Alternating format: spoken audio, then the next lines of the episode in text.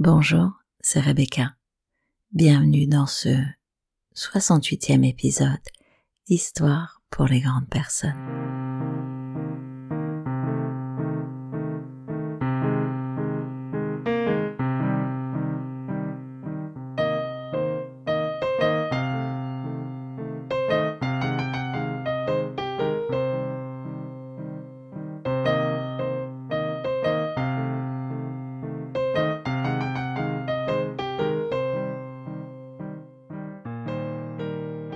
Chaque désir m'a plus enrichi que la possession toujours fausse de l'objet même de mon désir.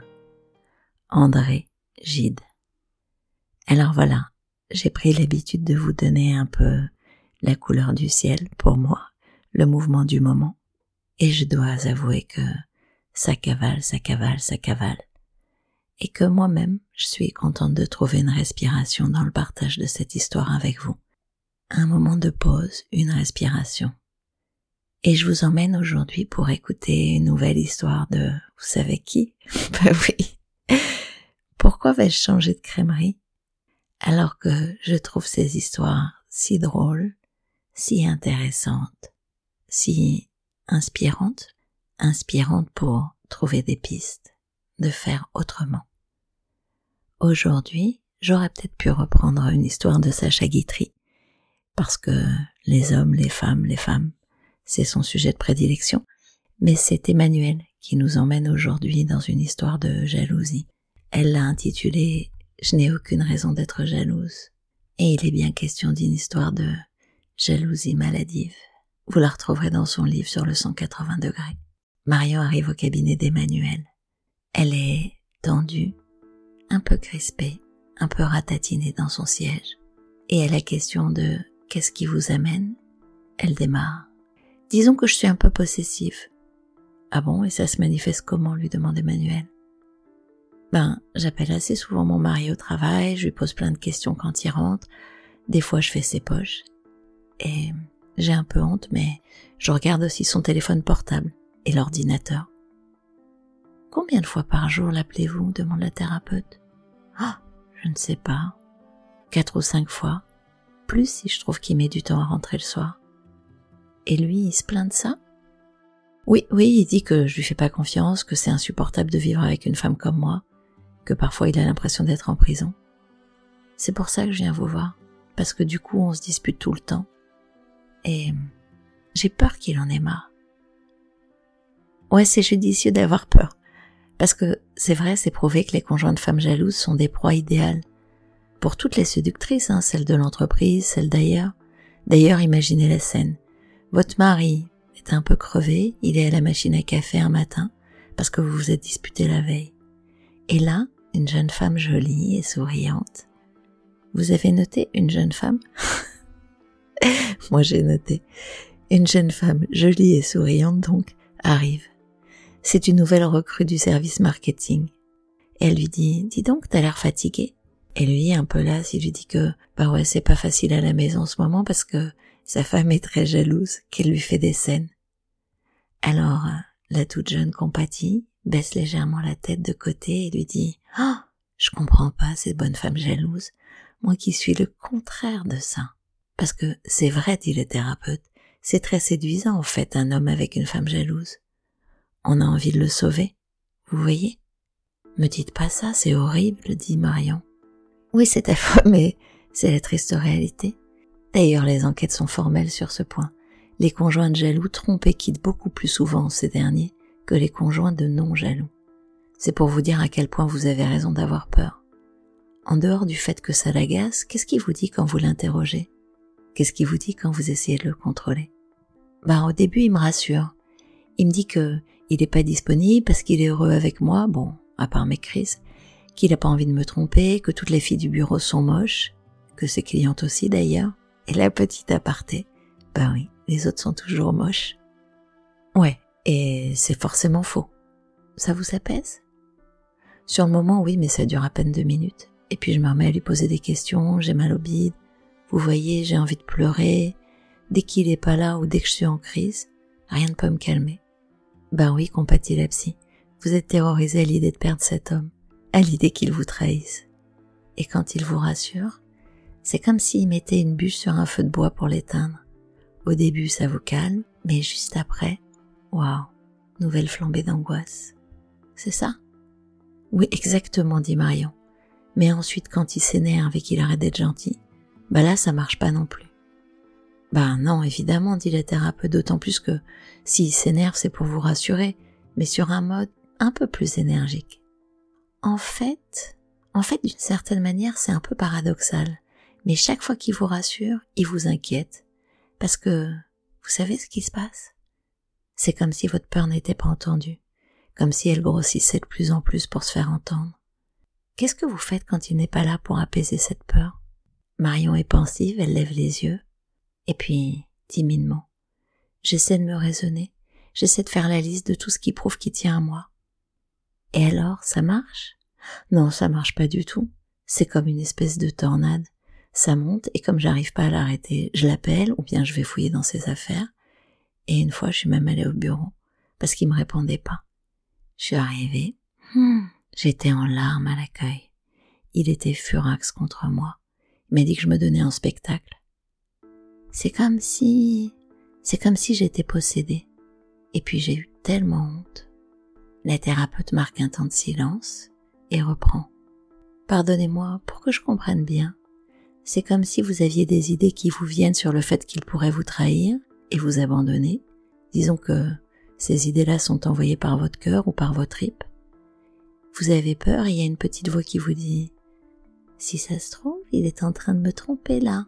Maintenant, j'en sais rien puisqu'il est loin de moi. Et là, il y a une autre petite voix un peu plus rationnelle, plus raisonnable, qui dit les mêmes mots que votre mari. Mais arrête, c'est n'importe quoi. Il t'a dit hier soir qu'il t'aimait, arrête d'être jalouse comme ça. Et la petite voix, celle qui vient des tripes. Elle enfle, elle enfle, et puis elle répond. Oui, mais ce ne sont que des mots. Si ça se trouve, il te trompe depuis bien longtemps avec une collègue. Et d'ailleurs, il est même sur le point de te quitter. Et là, l'autre voix, vous vous perdez pas, ça va dans les voix? Et là, l'autre voix, vous savez, la raisonnable, de dire, mais non, ça y est, tu déconnes encore complètement, ma pauvre, t'es vraiment folle, etc., etc. Comme si vous étiez dans un combat incessant entre votre cœur et votre cerveau. Exactement, comme s'il y avait deux Marion. À votre avis, demande la thérapeute, si je mets d'un côté la Marion de la peur, celle de l'angoisse, de la jalousie, et de l'autre la Marion raisonnable de la volonté, et que je les fais se battre entre les deux, c'est laquelle qui gagne? Ben, ben, je sais pas, j'imagine celle du raisonnable, celle de la volonté. Ah non, dit le thérapeute, ce sont toujours les émotions qui gagnent. Vous avez entendu, pour vous-même et sur ce sujet, ce sont toujours les émotions qui gagnent dans ce type de combat. Parce que, reprend la thérapeute, l'émotion qui submerge, celle qu'on fait sortir par la porte, elle revient directement par le soupirail. Mais bon, ça m'étonne pas que vous ayez répondu ça. Parce qu'en vrai, plus on tente d'éliminer les émotions comme vous le faites en vous rassurant, ou en demandant à votre mari de le faire, et plus en fait on les fait grossir. Or, comme je viens de vous l'expliquer, on est assez pragmatique, nous les thérapeutes brefs de l'école de Palo Alto, on préfère faire l'inverse de ce qui jusque-là n'a pas marché, pour voir ce qui se passe. Et dans votre cas, ben vous savez maintenant, il faudrait faire exactement l'inverse que de vous rassurer, ou de vous faire rassurer. Et là, ça se lit sur son visage, Marion est totalement paumée. Je vois pas, je vois vraiment pas où vous voulez en venir. Ah bon? Vous ne voyez pas l'inverse de vous rassurer? Ben, ne plus se rassurer? Ouais, presque. Plus précisément, ça serait se faire peur. Pour qu'on puisse dire à votre angoisse qu'on l'entend et qu'on la respecte infiniment. Pour qu'elle vous foute la paix. On va travailler avec votre peur comme le fait le paratonnerre avec la foudre. On va pas tenter de la nier ou de la faire disparaître, au contraire, on va l'appeler à heure fixe et la suivre sur le chemin où elle veut vous emmener c'est-à-dire celui d'un adultère qui se terminerait par un abandon. Un peu comme si je vous proposais de regarder à heure fixe pendant un quart d'heure le film d'horreur épouvantable qui s'appellerait Marion est trompée par Marc et il la quitte pour une plus jolie et moins pénible. vous avez compris, c'est quand même ce qui vous pend au si vous continuez. Ah Ah Oh là là, dit Marion. Oui, dit Emmanuel, un vrai film d'horreur. Et je vais vous le projeter maintenant. Donc, imaginez qu'à la suite à la première rencontre à la machine à café, Barbie propose à Marc de déjeuner à midi. Qu'il accepte sans voir un mal, bah oui, vous savez, ils sont un peu bébêtes, et qu'ils se découvre plein de points communs. À un point tel que Barbie, à la fin du repas, prend sa main et lui dit « Je suis bien avec toi ». Imaginons qu'ensuite elle lui dise « Tu sais, j'habite toute seule, pas loin. On pourrait être plus tranquille la prochaine fois. » Imaginons, bah oui, on poursuit. Imaginons donc que quelques jours plus tard, il se retrouve chez elle, il la déshabille, il lui fasse l'amour en lui faisant les mêmes choses qu'à vous, et même pour aller au pire, au pire du pire. Imaginons qu'à deux, il se moque de vous et de votre jalousie, nu sur le lit. Et puis, pour finir en cohérence avec toute cette horreur, imaginez qu'ils reviennent un soir quelques mois plus tard et qu'ils vous disent « Je suis désolée, Marion. Je t'ai vraiment aimé, tu sais, mais je peux pas faire autrement que de partir avec elle. Je m'en veux beaucoup. » Et puis, qu'ils partent. Ils vous laisseraient seul, trahi, abandonné. Voilà ce que doit vous dire la petite voix qui vient du cœur. Que ça, ça peut arriver, et que ce serait mieux de s'y préparer plutôt que de faire l'autruche. Aujourd'hui, on a tracé la voie. Je vous demande de faire cet exercice toute seule, 15 minutes tous les jours sans vous rassurer. Ça s'appellera le quart d'heure du pire. Bon, ça sera hyper désagréable, surtout les premières fois. Vous avez envie de pleurer? Pleurez. Vous avez envie de vous arracher les cheveux? Faites-le. La seule chose que vous n'ayez pas le droit de faire, c'est de vous rassurer. Quand la peur viendra à d'autres moments que ce quart d'heure, dites-lui que vous avez rendez-vous avec elle le lendemain qu'elle veuille bien vous laisser tranquille pour l'instant. Marion, un peu perturbée, répond Mais, mais j'ai l'impression que je les ai déjà, ces images, qu'elles sont dans ma tête tout le temps quand je suis en pleine crise. Bah oui, dit la thérapeute, mais ce sont elles qui décident de venir. Là, on va faire le mouvement exactement inverse. C'est vous qui allez les chercher. C'est vous qui leur donnez rendez-vous. C'est vous qui décidez, et ça, vous allez voir, ça change tout. Bon, comme cet exercice est déjà hyper dur, je vous donne rien de plus, sauf un truc. Réfléchissez au fait que plus vous demandez à votre mari de vous rassurer, et plus vous mettez de l'engrais dans votre angoisse. Vous pouvez continuer à lui demander si vous pouvez pas faire autrement. Emmanuel nous raconte ce qui s'est passé pour Marion, et elle part des jaloux de tout point. Elle dit que, en général, à la suite du quart d'heure du pire, ces jaloux, qui sont juste saisis par une peur panique qui est assez dévalorisés socialement, sont bien plus apaisés et que dans la deuxième séance, elle leur demande de faire cet exercice en une minute chaque fois que la peur pointe le bout de son nez.